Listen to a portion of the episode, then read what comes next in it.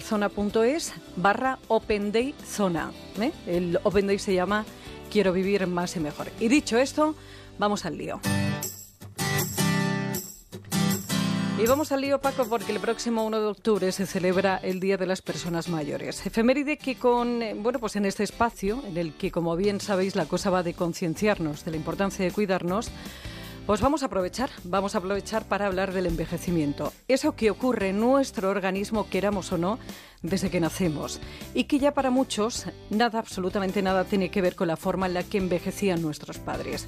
Así que tú eliges, ¿quieres ser viejo o quieres ser viejo joven?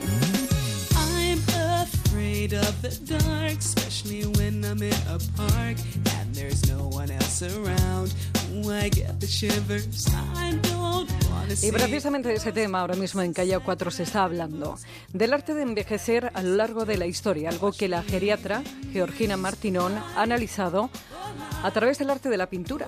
La gente moría en las cruzadas, hombres débiles, con hambruna, con las pestes, sobre todo pues en el siglo XVI, la gran eh, muerte catastrófica de la peste negra y en el medio la lepra llegamos a la edad moderna, donde bueno, las pestes pues, se recupera un poco la, población de la peste y aparecen enfermedades como por ejemplo la sífilis, porque aumenta mucho la actividad sexual, porque el sobrevivir y disfrutar la vida y se convierte en una auténtica peste y hace que la esperanza de vida sea mejor, pues porque ya hay más cuidados en la salud pública, en la higiene y luego ya nos metemos en la edad contemporánea, donde es verdad que el número de ancianos va creciendo y enfermedades como empiezan las medidas preventivas acaban erradicándose, pero a expensas de que aparezcan otras distintas. Bueno, pues nuevas enfermedades que gracias a los avances en medicina y a nuestro sistema asistencial no nos llevan a la muerte, no, pero la verdad es que tampoco nos deja en condiciones de vivir dignamente. A veces esta extensión de la vida se da a expensas de gente muy discapacitada, ¿no? Pues por enfermedades que que van a afectar al desempeño físico y al desempeño mental. Que realmente lo que, lo que te importa es si vivimos años, muchos años, pero si vivimos bien, ¿no? Que tengas un activo compromiso con la vida, que tengas una buena capacidad funcional y cognitiva y que tengas pues ausencia de enfermedades. Pues exactamente eso, lo que tenemos que conseguir es lo que los expertos llaman envejecimiento exitoso. Ese en el que no queremos vivir más años de lo que nos toca. Lo que queremos es que los años que tenemos que vivir sean de calidad. Y eso con la venia de la genética requiere de una alimentación sana, de ejercicio y de una actitud proactiva aparte evidentemente de todos los cuidados relacionados con la dieta, con todos los factores eh, cardiovasculares, las enfermedades habituales, yo creo que es importante pues ese término cualitativo de, participar ¿no? en la vida social, que te sientas activo en, en, ese sentido. ¿no? Muchísimos pacientes nonagenarios, muchísimos pacientes centenarios, que generalmente son los que mejor están, que cada vez nos iremos encontrando más ancianos centenarios, pero con buena calidad. Y curiosamente, fíjate, cuando a estas personas les preguntan qué han hecho para estar tan bien, todos dicen que comer poquito y trabajar mucho.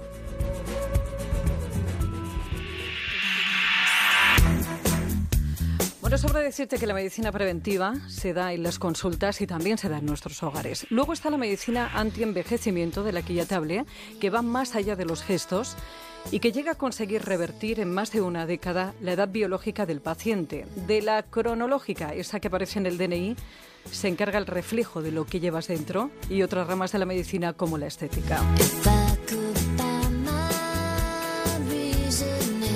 La Asamblea Mundial del Envejecimiento, atención, estableció en 1982 los 60 años como el comienzo de la vejez.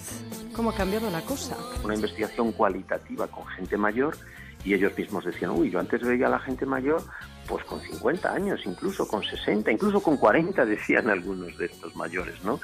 Eh, y ahora les pregunto, ¿y ahora cuando sois mayores? Dicen, uy, ahora hay que tener 100 años. ahora no nos vemos mayores nunca, porque uno, estamos más sanos físicamente, y dos, hacemos muchas cosas, estamos muy activos. Es la voz del profesor Ubaldo Cuesta, que es catedrático de la Universidad Complutense de Madrid y el principal investigador del Focus Group, que ahora mismo, como te decía, está analizando el arte de envejecer en Callao. No importa, no importan los años que uno tenga, importa la actitud e ilusión que tengamos ante la vida. Antes decían que a los 65 años uno era viejo porque empezaba a mermar sus eh, facultades, pero esto ha cambiado mucho. Y como nos han educado en la cultura de la juventud en vez de en la de la vejez, pues no resistimos a vernos como viejos. Ahora, en estos momentos, más de 60 años, que no te hablo de 70, 80, más de 60, hay más de 600 millones de personas. Pero es que en el año 2050 2051 para ser exacto, de aquí a cuatro días, España va a estar entre los tres países más viejos del mundo. Casi el 40% de la gente van a tener más de 65 años. Y eso sociológicamente es un cambio muy grande. Y lo es en todos los aspectos. Seremos, como ya estamos siendo, viejóvenes que consumen, que viajan, que van al gimnasio, que se visten de otra forma, que luchan contra las arrugas y, entre otras cosas, que votarán cuando seamos mayoría a los que defiendan lo nuestro. I can wait another day.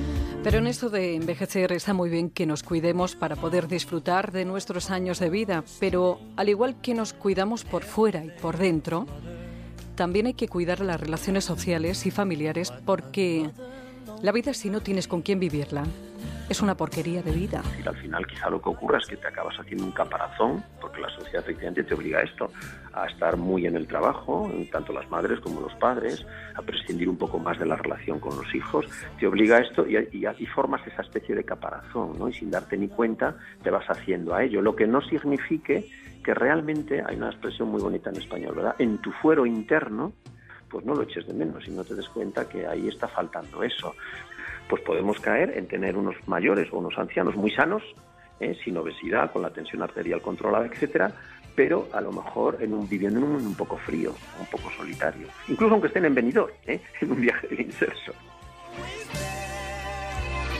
Y es que la soledad es sin duda la enfermedad que más vidas se lleva por delante. Al final, todos lo que necesitamos es amor. Que aunque los mayores empiezan hablando de salud desde el punto de vista más físico, incluso de actividad, desde el punto de vista de la actividad física, al final lo que realmente les preocupa es el amor. Es decir, al final de lo que hablaban era de no sentirse solos, sentirse queridos, sentir que su opinión cuenta. Está mejor que nunca, ya nada le hace daño y miente cuando dice que tiene treinta y tantos. Muy interesante. Me ha gustado. Lo que pasa es que nuestro compañero Pepe Mensero es más prosaico y dice, yo ni viejo ni viejoven, yo quiero ser un viejo verde. Qué monstruo. Bueno, ese, Pepe se ha quedado con el último ¿eh? trocito de lo que necesitas es amor y a todas. y Juan Ramón dice, yo tengo 40 años. Sí. No, no yo no tengo 40 yo no tengo 40 años. Tengo 18 años con 22 de experiencia. ¿Soy joven? sí. Bueno, no, tú eres un chaval. Eres un chavalillo. no, pero sí es verdad, ¿eh? Esto de la edad, y cada día va a importar menos porque los avances científicos que está viendo y lo que te rondaré, Morena, hará que probablemente, yo creo que la generación del baby boom, lleguemos a un envejecimiento completamente diferente y algo insólito, ¿no? De, encontrarnos jóvenes y tener todo un mercado alrededor nuestro, porque esta es, hombre, yo no me atrevería a decir que es una nueva juventud, me parece arriesgado, ¿no? Pero sí es verdad que están cambiando mucho las cosas. ¿Tú sabes lo del año 2046? ¿De qué? Infórmate porque te va a gustar. Pero lo que han hecho la coña esta del no, no, no, ah, no, de, coña nada, todo lo contrario. Ahí, fíjate, está, este proyecto está financiado por, por Google y otras compañías de, este nivel y e invierten unas fortunas formidables. Hay una teoría que dice que en el año 2046 llegará la inmortalidad. No estoy, no, estoy bromeando, ¿eh? No estoy bromeando. Bueno, eso lo hablábamos hace relativamente poco con, eh, con María, mm, ay, la científica, no me acuerdo ahora mismo, no me sale el apellido, con el tema del descubrimiento de los telómeros. Ella no solamente es por un tema de enfermedades, es... La directora del CENIO. Exactamente. ¿Cómo se llama el apellido? ¿Ves? Blasco. Blasco. Mm, María, Blasco. Blasco. Y hablaba con ella y, esa investigación al final llevará a que paralicemos una serie de enfermedades, pero es que no solamente eso, es que estamos creando ya piel también. Sí, sí, está claro. Y que, esa piel al final no va a ser una máscara como aquello que se inventó, no, no, es que será piel que interactúe, interactúe que vascularice y que al final, bueno, pues... Pero vamos, que mientras todo eso llegue... Ocurra. ¿eh?